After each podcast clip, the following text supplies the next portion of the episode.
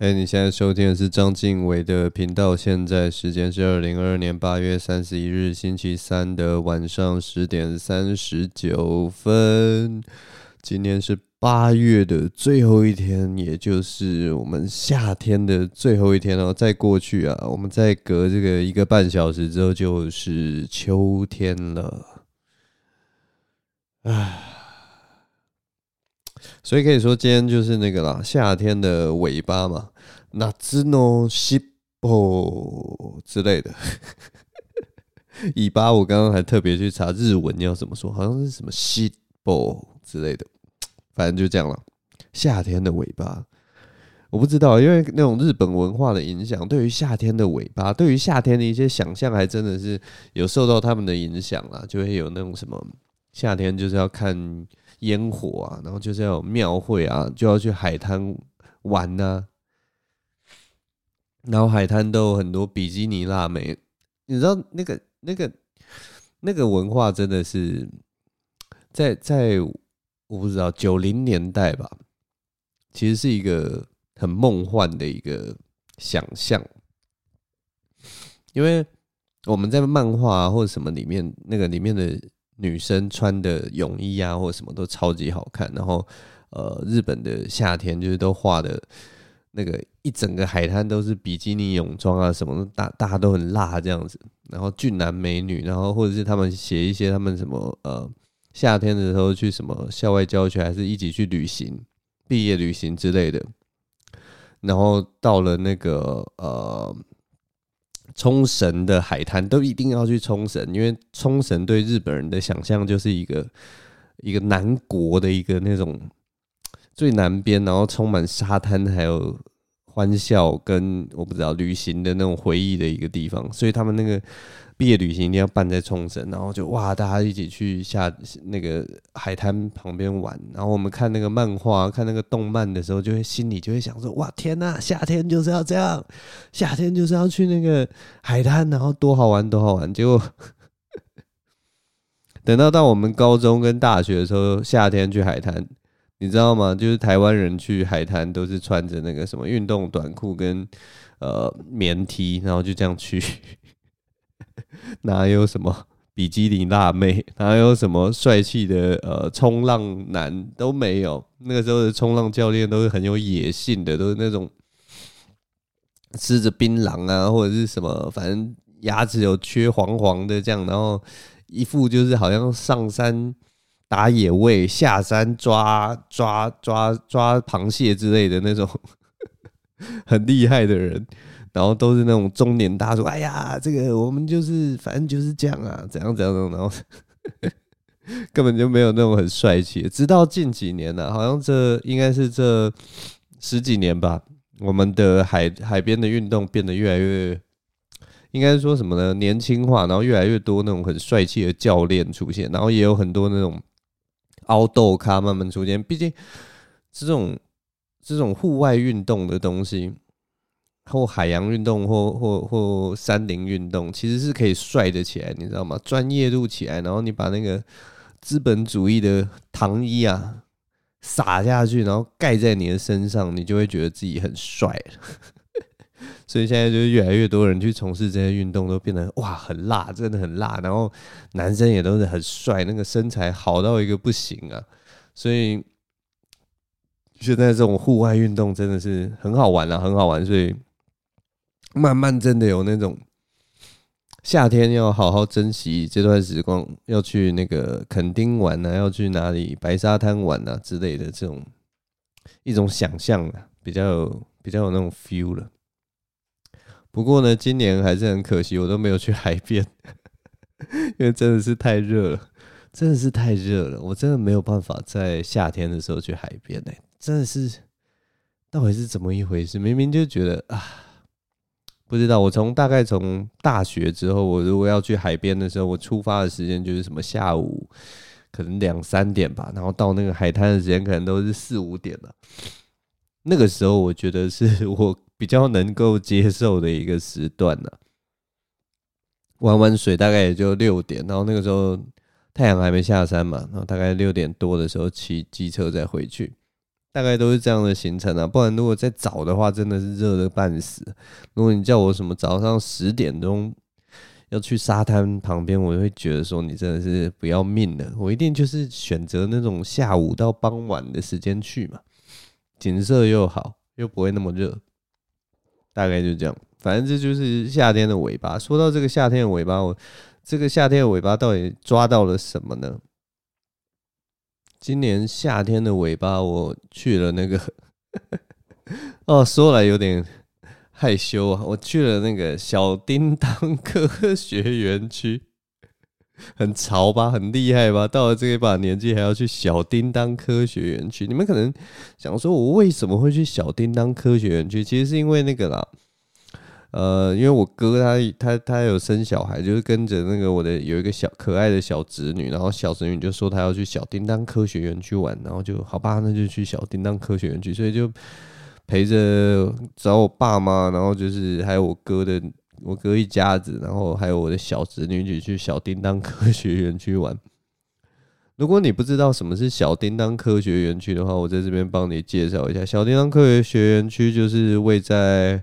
湖口的一个游乐区哦，那它主要是我们小时候的时候，其实就有这个地方，而且是很小的时候。我记得我第一次去，真的可能是大班或一年级的时候去这个小叮当科学园区。在我们九零年代时的想象，小叮当这三个字啊，就是充满着科学、科幻，还有各种就是呃科技、自然科学，或者是任何的这种。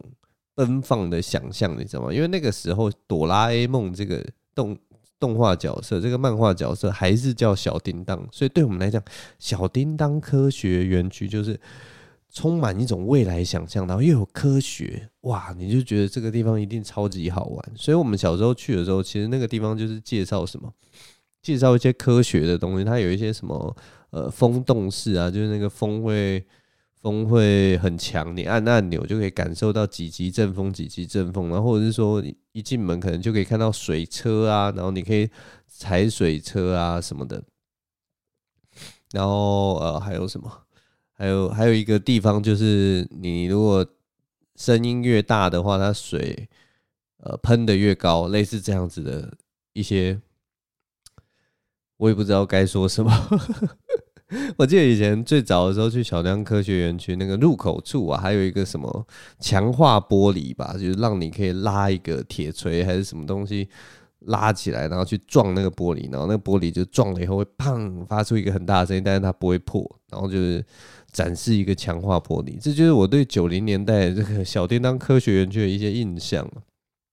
那我们这次去小叮当科学园区，它俨然变成一个真的是。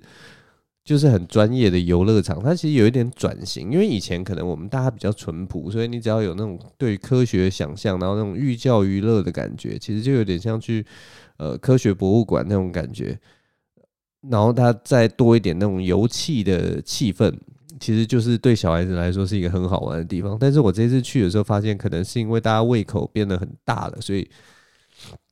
小叮当科学园区，它里面变成哇，真的是很多很好玩的东西。就例如说，它有玩水的区域，就一直因为我们现在没有八仙嘛，所以如果你去小叮当科学园区，它有一些呃水世界啊、水乐园什么的，其实也都蛮好玩的。然后可以拿水枪在那边 biu biu biu 射射射之类的，我觉得还不错。然后我们这次主要是陪我的小侄女去那个，她有一个冰宫吧，反正就是一个。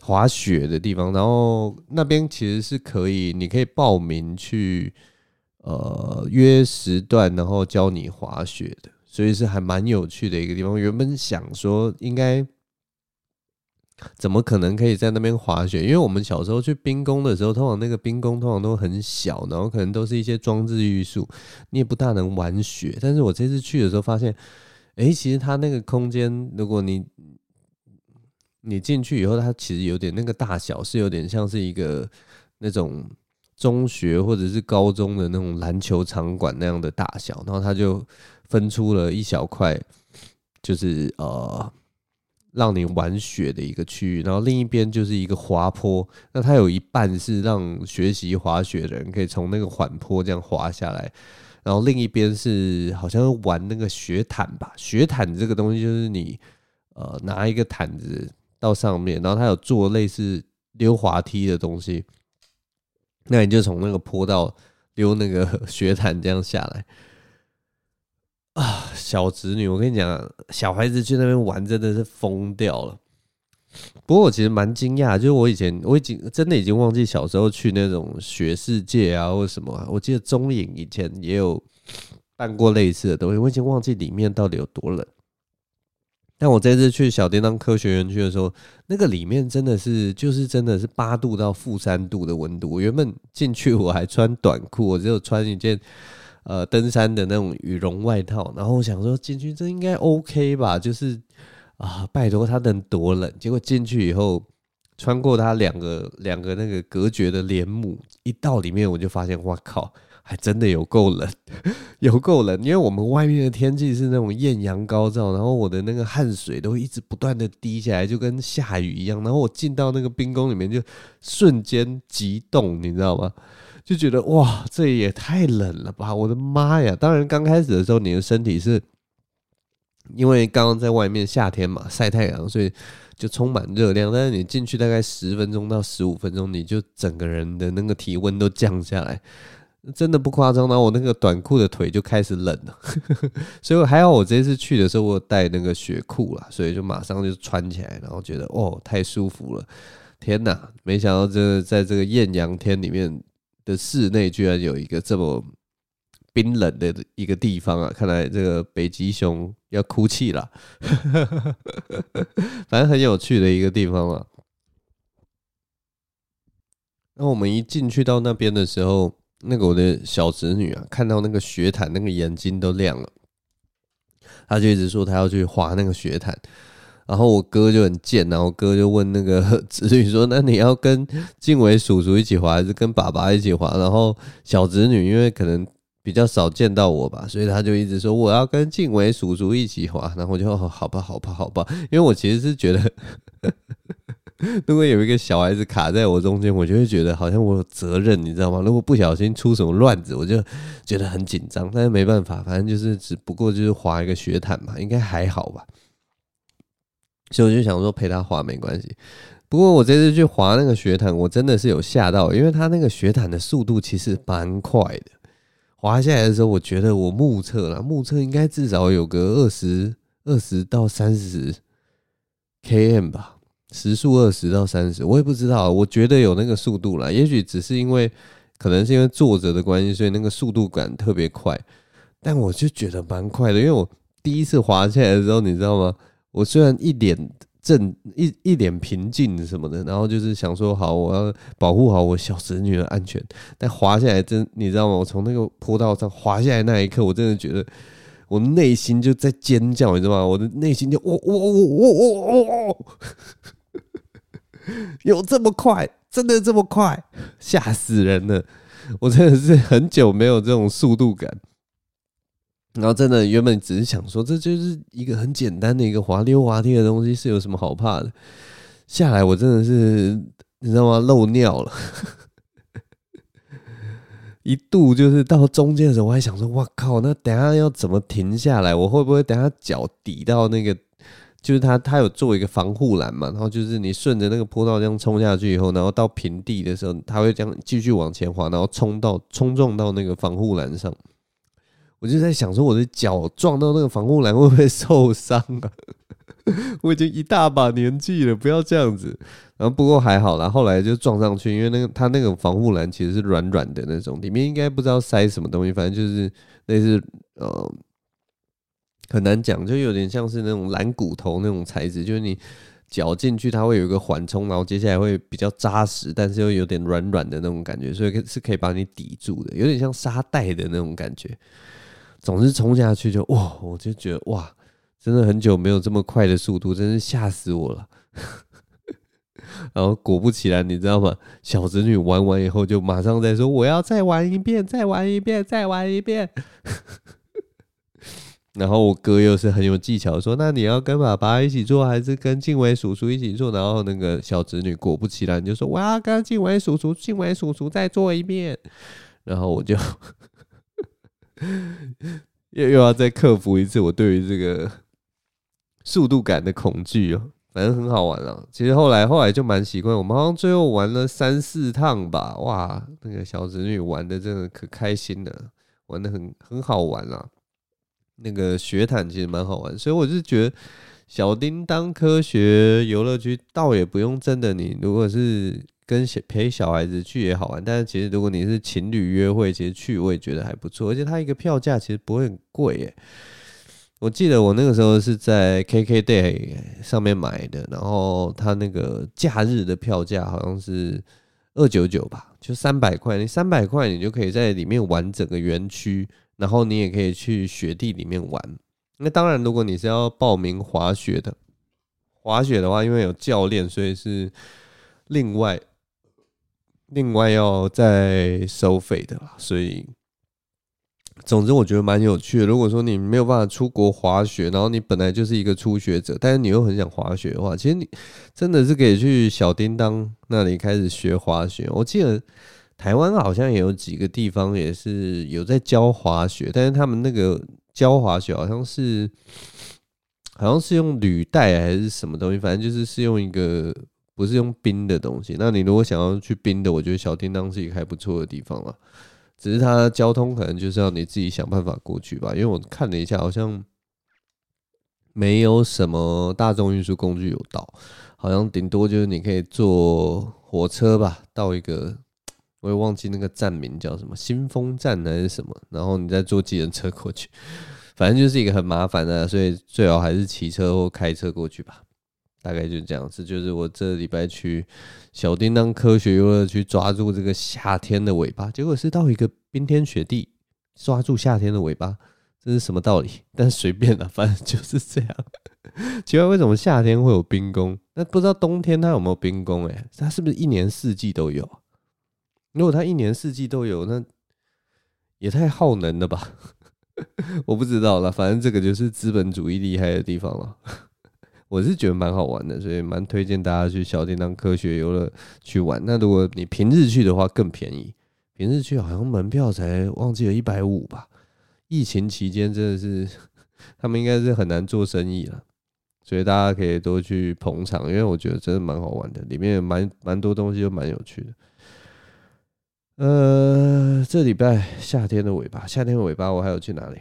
对，我这礼拜其实去蛮多地方。我这礼拜还有去那个去三井奥莱，因为那一天我跟我女朋友就不知道去哪，然后就觉得，哎，我们好像很久没有去逛街了，所以我们就去三井奥莱吹吹冷气，然后逛逛街。这样，三井奥莱真的是一个很好逛的一个地方，因为我觉得我们不知道九零年代的呃童年是九零年代。成长起来的孩子，真的对于日本的文化比较接触比较深呐。我觉得现在的小孩子可能是对中国文化的呃感受会比较深，因为这个东西就是多多少都是跟综艺啊、跟明星啊什么绑在一起。像我们以前小时候起来，就是对我们来讲，日本的东西就是代表先进嘛，代表厉害啊。他的确也这个文化里面的确也有很多东西是很有趣的。那另一个方向大概就是欧美挂的，那个时候 hip hop 啊什么，就是还蛮流行的。街头品牌啊，然后所以另一挂大概就是欧美那种看 NBA 啊什么的，呃，所以我到底要讲什么呢？哦，我就是讲这种日本小时候受到日本熏陶，所以当这种山景山景奥莱来的时候，它基本上它就是一个日商，所以它里面有很多的，不管是餐厅啊、摆设啊，或者是选品，其实都是偏日式的选品。对我们这种耳濡目染的，这个我们要叫几年级啊？七年级生好了。七年级生来讲的话，真的是充满很多的，我不知道亲切感吧？因为这毕竟就是我们童年伴着我们长大的一些感觉啊，就是一种气氛什么。然后像里面我，我我刚好今年去吃了那个第一次去吃那个 Chipotle 啊。Chipotle 是一个日本开的，就三井企业，应该三井吧，反正他们开的那个日本的意大利面料理，这绕了一圈，日本开的意大利面料理，反正呃，所以我们可以叫它什么啊？日式意大利餐厅啊。所以就反正就我刚好就有吃到，所以就印象还蛮深的。我觉得它是一个供餐很稳定的一家餐厅啊，所以也蛮推荐大家的。嗯，还有什么啊？反正反正有一些有一些东西就对了，然后都很有印象。然后我连个屁都讲不出来，然后说都很有印象。反正三井奥莱就是这样，然后至少他是我去的话，就会去逛那个什么 United Arrow 跟那个 Beams，就是这两个算是日本很有名的潮牌嘛，对不对？然后我们都很喜欢那里的东西，就会看一看这样子。但是其实都很少买了，真的很少买。我主要不买他们的东西，有的时候是因为，因为我的版型偏瘦，你知道吗？这个这个在我哦成长阶段，高中时代到大学阶段是一个很大的一个问题，因为我的肩宽其实是偏瘦的。但是不知道为什么日本的潮牌像 Beams 啊，或 United Arrows 或什么，反正他们的衣服啊。其实都偏宽松，他们一直走一个很宽松的路线。有的时候应该是我不知道是 S 号卖完了还是怎么样，还是都真的就是他们的衣服都只做到 M 号，就穿起来都啷啷的。那像我这种很很没有什么肉的人，我去穿那种啷啷的，其实看起来就是像小孩子穿大衣啊，真的是这样子。当然有些我我不知道为什么，欸，有些男生就是他其实没有我高，可是他的肩宽可能比我宽吧。他们去穿那种啷啷的衣服，看起来就还是很有型，你知道吗？可是我穿的话，就会有一种很单薄，然后那个衣服都感觉是挂在我身上，而不是穿在我身上的感觉。就那个时候很瞎的，就是年轻的时候，大家都会做一些瞎事嘛。那我那个时候瞎事就是我去追这种日式的潮牌，可是穿在我身上其实一点都不好看，你知道吗？我又不大会搭配。然后呃，看一些日本杂志，他们那种单品啊，什么都买的，就是基本上是同一个调性的，所以穿起来都是觉得很帅。那我后来真的是觉得，这个这个风格有的时候真的不大适合我了。当然，我现在有一些东西还是有那种味道在，只是说那个版型真的不适合我。我前阵子看到有一些。就是现在现在的人去穿那样子的东西，真的都穿得很好。当然，主要主要现在年轻人在穿，还是以韩系或者是中国那边的时尚为主了。日系的人越来越少，但是日系搭配的好的人，就是你在街上一看到，还是会让人有一种为之一亮的那种细致感，还蛮有趣的。就觉得现在分众的年代哦，一眼望去真的是大家都各异其趣啊，都各占一个鳌头。之类的，蛮有趣的，花枝招展。我我开始乱乱丢成语了啊，而且都丢的超烂的成语，到底在干嘛？好，反正我们去这个三井奥莱，我这次有观察到一个很有趣的事情。我在三井奥莱的时候，我们呃在在刚进去的时候，走到一个二楼的时候，就看到一个妈妈带着两个小孩子，然后。我们经过的时候，就看听到那个妈妈在骂那两个小孩子，就是说，可能你们怎么可以这样子捣乱啊什么？然后他做了一件事情让我吸引到我的注意，就是他把那两个小孩子拉到二楼的那个太走廊的太阳的底下，然后就叫他们站着，站在那边就是罚站。那小孩子当然就是还在回嘴什么，就是啊呀呀呀呀呀，我也听不清楚他到底在讲什么。但妈妈就继续骂他们，就说你们怎么可以这样子在这边玩？不听话，然后他们站好，然后我们听到那个就是真的很大声，就是很有趣的情况，就 是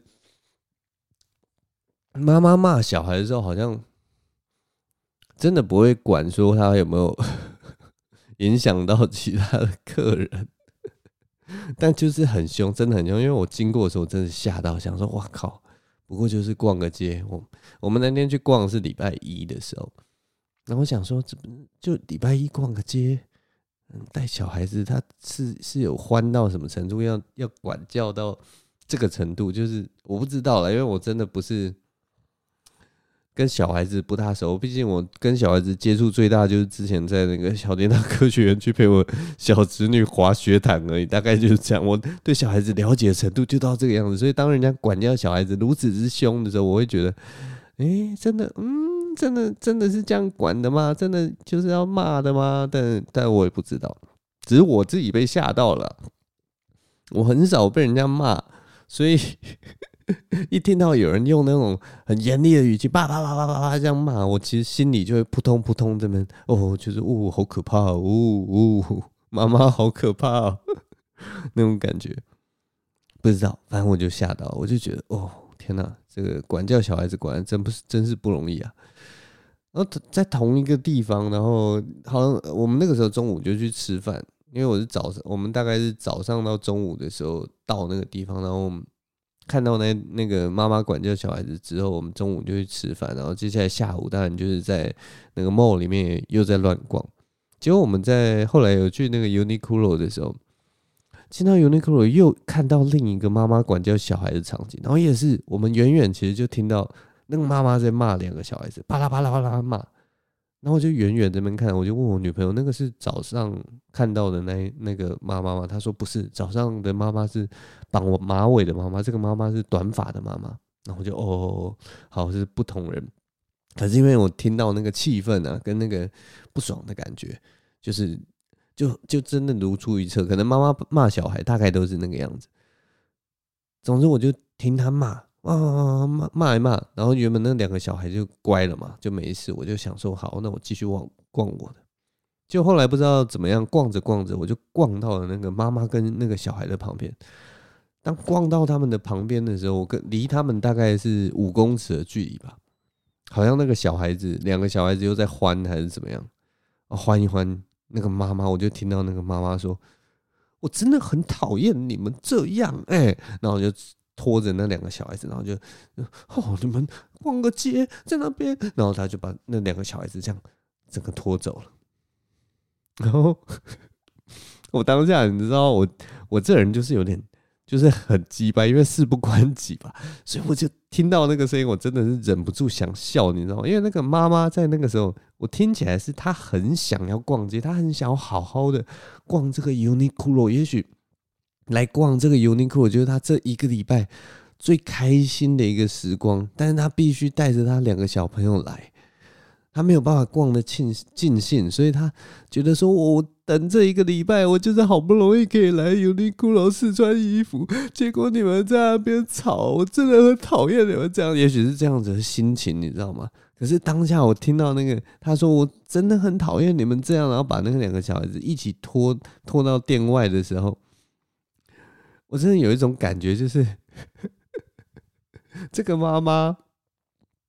真的在那个当下的形象是有一点像那个小女生的感觉，所以我那个感觉就是看到一个可能可能呃 七八岁的女孩在那边受委屈，然后哭闹，用那种语气，我真的很讨厌你们这样子，然后拖着两个也是差不多七八岁的儿子往门口走去的那种感觉，就是在我脑中就是像那种。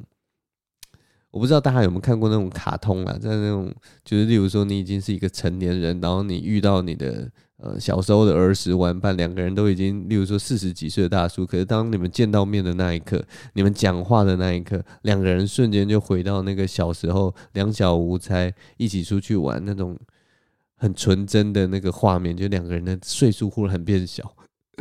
我就觉得忽然有那种既视感，我就有这种感觉，我就觉得当妈妈在讲这句话，我真的很讨厌你们这样的那一瞬间，他就回到了他七八岁的自己，就是那个觉得受尽委屈，然后很想要做一件事情，但是一直被臭男生捣乱的那样子的小女生。那个那一瞬间，我就有这样子的感觉，但另一方面又觉得很好笑，就是啊，妈妈。妈妈居然就是如此的失态，小孩子真的能把大人逼疯哎！我真的是这样觉得，也是蛮可蛮辛苦的啊，蛮可怜的。反正这次我去山景奥莱，就是有这样子的画面啊，两次就是都是妈妈管教小孩子，而且都是两个男生，男生听说是真的特别皮啦。我也不知道，而且兄弟那种哦，就是哦，很可怕，兄弟很可怕，推来推去的什么的，真的很可怕。大概就这样，反正这就是我夏天的尾巴，大概就长这个样子。我喝一下啤酒。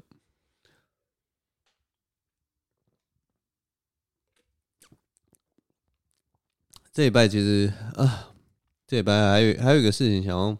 跟大家分享啊，他基本上是有一天早上去买早餐发生的事情。这件事情其实也是跟刚刚有一点关系。我其实今天要讲的，好像都是从那个山井开始讲的，就是在讲母亲这件事情。那我这次现在要讲到的是一个大妈。我觉得大妈啊，大家其实都知道，大妈这种不礼貌的大妈，爱爱爱抢便宜的大妈，或者是那种亲戚大妈，或者在呃，我不知道公车上，有的时候你会觉得很不爽的大妈，爱插队的大妈，就是我们生活中有出现这种很多这种不礼貌的大妈。我那天就在早餐店的时候遇到一个很计较的大妈。我当然没有跟他正面冲突啊，我就是点餐之后，我站在旁边那边等我餐点的时候，就听到这个计较大妈。那个计较大妈真的很好玩。我们一般人点餐不是就安安静静的嘛？如果说那个呃菜单要用画的，你就用画的。啊，菜如果可以直接跟他点餐，你就跟他点餐，然后就反正就在旁边等，然后他做好之后就会跟你说：“帅哥，你的好了。”然后多少多少钱付钱了事，大概就是这样嘛。明明就是一件很简单的事情。可是那天那个计较大妈好像不知道在干嘛，就是她好像把这个早餐店当做是什么，我不知道，就是可能是外面熟食店的那种 deli 吧，或者是那种超市的东西，就是你可以跟着那个柜台里面的人说，我就是要这一盒呃寿司，我就是要这一这只鸡，你就给我这只鸡就对了。就是他好像就是可以挑三拣四，可是其实早早餐店是一个。反正他的东西都是都是制式化的，然后那个出餐的速度都很快。其实你真的没有必要去做这种事情，但是那个计较大妈就真的非常计较。我就看到他，就是他一直在争，在跟那个柜台，不是柜台啦，那个煎台前面的人一直在争说：“哎，那个薯饼是是不是昨天的？”还是说我我想要我想要，他就说我想要新鲜的薯饼，我不要你架上的薯饼，你帮我重新煎一块。然后这已经很奇怪，那那个呃煎台的人就已经就想说算了，你想要我新煎的，我就煎一块给你。可是他从旁边的那个冰箱里面拿出来一块，然后把它摆到那个锅炉上的时候，他又这边说这个薯饼是不是隔天的？然后我我我要新鲜的，我要我。你是不是随便跟我拿一块？我就是要今天刚刚刚买的什么？然后可是你知道吗？薯饼摆在那种冷冻库里面是有什么差别啦？然后分什么今天、昨天的，反正就冰在里面，它就是新鲜的。人家那种做生意的，一定也就是没几天就叫一次货，哪有分什么新鲜不新鲜？我就不懂，我这有听听起来不懂，但是那那个因为那个人真的是太烦了。那个大妈真的是太烦了，一直在那边撸，然后这个店家就后来就真的不理他，然后那个监台的人就 脸超级臭，臭到一个不行。那大妈就是反正摸摸鼻子，碎念一下，然后大概就这样吧。反正我就觉得哇，这有什么好计较？不过就是一个早餐店的薯饼，是是能有多多不新鲜，多难吃到一个什么程度？但。我只是觉得很怪了，可是我后来那天就是看完这个大妈的事情之后，我其实就转念一想，你知道吗？我就开始想另一件事情，就是哎、这个这种大妈啊，好像就是大概是我嗯，大概是民国四十年到五十年那个时候的这个年纪的女性，这个年纪的妇女。其实我们讲到这个年纪的妇女的时候，我们同时也可以想到很多很多那种，我不知道，就是就是会有另一个印象，你知道吗？就是会有另一个，就是很很拼，很很会做事情，然后你知道那个年代，就是你只要拼，你只要。做事的话，你其实是可以赚到钱的，然后你可以存到钱，然后那个时候大家都很困苦，然后有很多女性都是在那个年代就是很拼，然后拼事业什么的，然后就是很厉害的那种职业妇女。那个时候就是所有的妇女都是大家都是受教育程度不高嘛，然后可能国中毕业就开始在外面工作，在外面打拼，不管男生女生都一样。所以那个时代的女生其实那个生存的。能力是很强的，所以后来其实反过来来想的时候，就是如果你看到这样子的大妈，你是不是能感同身受的想说，他之所以有这些，例如说我们刚刚讲的所有的那个个性，例如说爱占便宜啊、爱插队啊、厚颜无耻啊、贪心啊什么，虽然是负面的东西，但你就可以知道五十年前生存有多可怕。他为什么今天会有这样子的个性？我们从现代的角度来看，他以前一定就是在一个物质相当匮乏的一个环境里面长大。在那样子的环境的时候，就是当然就是你要尽你的所得，嗯，应该说尽你所能，去得到所有你想要得到的东西。就例如说，你跟我不知道你在外面可能吃猪排吧，那个盘子里面有八份，你们有七个人，你就是要成为那个 吃两块的那个人。有点像这个这个感觉，你就是不要跟人家分，你就是觉得说我这一餐我吃两块，我就是赚大家一块，然后我付一样的钱，这就是计较大妈，你知道吗？这就是五十年前生存的可怕。你就是要拼尽全力，你就是要厚颜无耻，然后照用着这样子的东西，你确确实实，你切切实实，你如果一一周内你卢人家，你插队，你干嘛？你说，哎呀，这样又不会怎样啊？就是你做这些事情，你实质上、事实上也真的会得到别人得不到的东西。这件事情其实很很妙啦，就是当我们越越文明，越觉得说啊不好意思，越为他人着想，都是一些美德。可是实质上，我们的确是斗不过这种大妈的狼性，你知道吗？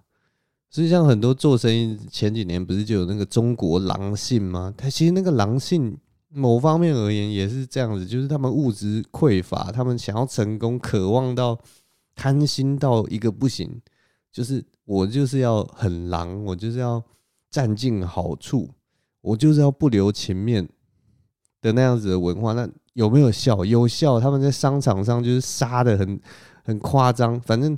如果杀错了，他再跟你说：“哎呀，没有啦，哎，就再跟你撸回来，最后还是圆回来，你们还是做得成生意，就很很厉害。那如果你抵不过他这种狼性，你的确会被他占便宜，因为他你就想说，这世界上应该不会有这么贪得无厌的人吧？然后你就让步让步让步，最后就发现哦，签约的时候所有东西都让给他们了。”他们占尽了大量好处，然后你的确确确实实你的那个很多东西都有有点吃点小亏，吃点小亏。虽然虽然可能没有没有没有没有差那么多，但是你确确实实就是有吃亏了。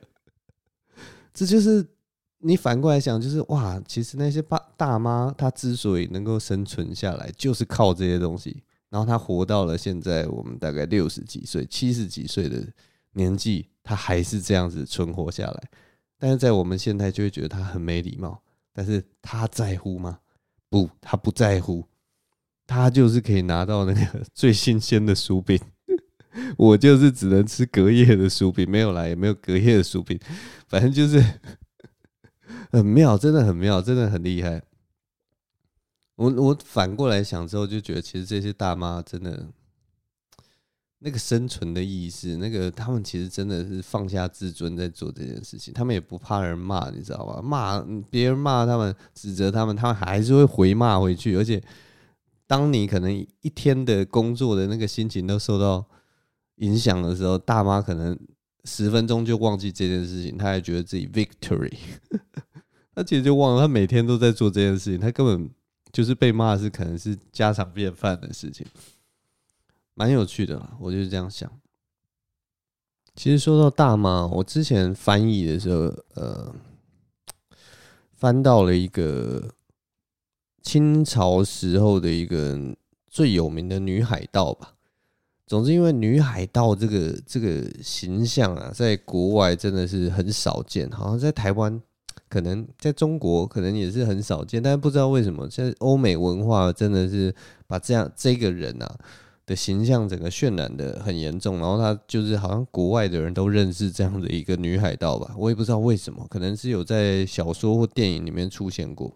总之呢，这个清朝的这个女海盗叫做郑十氏，然后呃，在在中华文化这边大家比较知道的话，如果你要找的话，它叫做郑一嫂。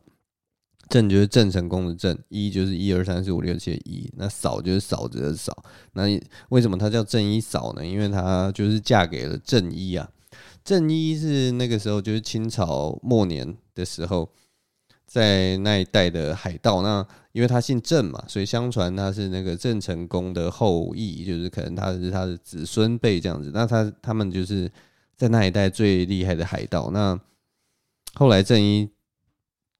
呃，娶了这个郑一嫂，然后所有这个他海盗的事业都由郑一嫂在管理的时候，呃，他们就成为南海那一带最厉害的海盗，非常有名。他们听说，呃，全盛时期吧，他的那个麾下有一万名手下，然后可能有什么三百艘船之类的，反正就那个规模真的是数字讲出来，真的是让我觉得。非常可怕，非常厉害，就是简直是一个超大的一个海上帝国，怪不得它的影响力会这么强。那我就稍微去看了一下它的那个历史，还有它的那个背景什么的，好像他以前是一个渔村的，他就姓石嘛，所以他才他才叫郑石氏。反正他姓石，他是一个小渔村的一个女生，然后后来好像他爸妈好像把她卖给青楼去做酒女了，这样子。然后后来他好像就是因为他很有事业心，头脑又很聪颖，所以他后来就成为了青楼的老鸨，就开始整管管整整间妓院的营运，反正很厉害。他就是一个很有事业头脑的人。那他管青楼的营运，呃，管管管管管，有一天就遇到好像是呃海盗那边打劫之类的吧。其实我这这里的那个事情发怎么发生，我有点忘记了。总之呢，他就被带到那个海盗头头的前面，然后海盗头头可能就逼他要就范，就说啊，你们这个青楼的生意必须要假设说了，假如说必须要交给我保护费多少多少多少，不然我就把你们青楼给毁了。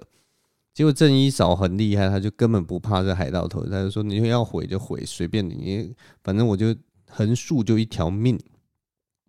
然后郑一看听了就觉得哇，这这个小女子，我从以前在这个海上呢，逼迫多少人，吓过多少人，没想到这个小女子还敢顶撞我。然后他当然就是觉得这个呃青楼女子非常有胆识，然后很欣赏她，所以后来他就追追求这个这个这个石氏啊，这个。这个青楼女子，后来反正他就娶了她，她就成为了正一嫂。那正一就是继续在外面打劫，那正一嫂就是负责负责掌管他整个舰队的那个营运。那他真的是很有事业头脑，所以他们就把这个海盗的生意越做越大。那后来很有趣，就是郑一跟郑一嫂后来又去一个渔村，然后领养了一个。小孩子好像叫什么张宝什么的，我忘记了，好像叫张宝三吧。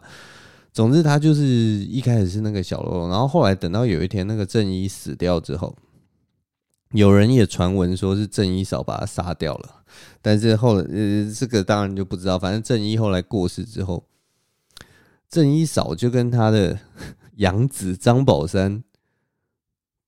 哦，我不知道有没有结婚呢，但反正就成为爱人呐。他们两个就变成老相好这样子，所以他真的以在那个年代，在清朝的时候能发生这种事情，真的是一个新时代的女性诶，她整个想法超级正确的，应该不是说正确，就他很知道自己要干嘛。然后反正他后来就跟他的养子成为了爱人，然后继续统领这个舰队。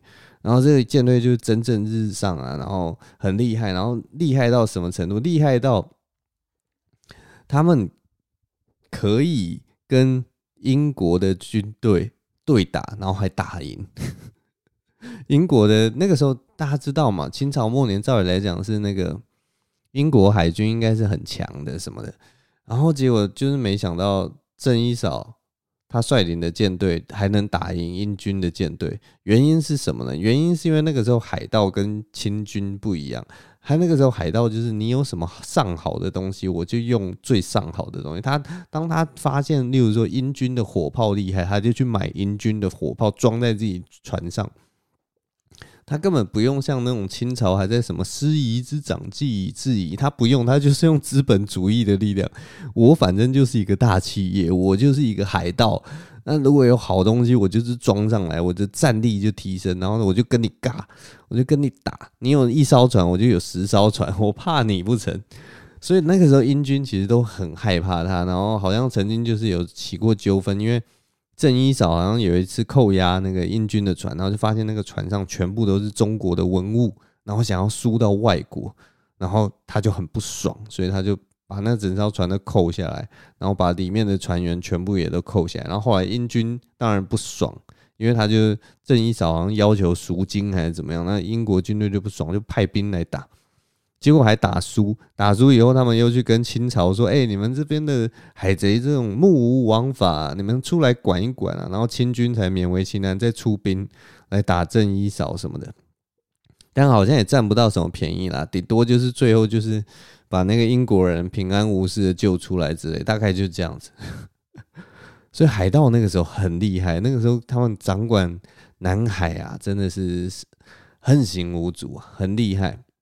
但后来还是那个风向慢慢在改变嘛，然后国外的势力越来越多，然后也要求清军真的要好好的干掉这些人，所以这个风向啊越变越不一样了哈。郑一少其实还是一个生意人啊，他真的是有生意头脑，所以他有慢慢感觉到说，哎，这个时代好像已经慢慢改变了，所以他后来就改变了一个方向。呃，在好像清军有一次招降的时候，他就提出一大堆条件，然后说：“哦，如果你符合这些条件，那我就投降，我就来，我就成为清朝的水军，你就给我一个头衔，我就帮你，就是变成这个海上的巡逻官什么的。”总之，后来他就是就是。成为了清军的，好像有帮他安一个官位吧，所以他就后来就是当了清军的官，然后最后好像活到六十九岁吧，所以他是算是哎、在那个古早的年代，真的是算一个善终的人。然后他一生行事如此的飘配，然后享尽了荣华富贵，受众人尊重。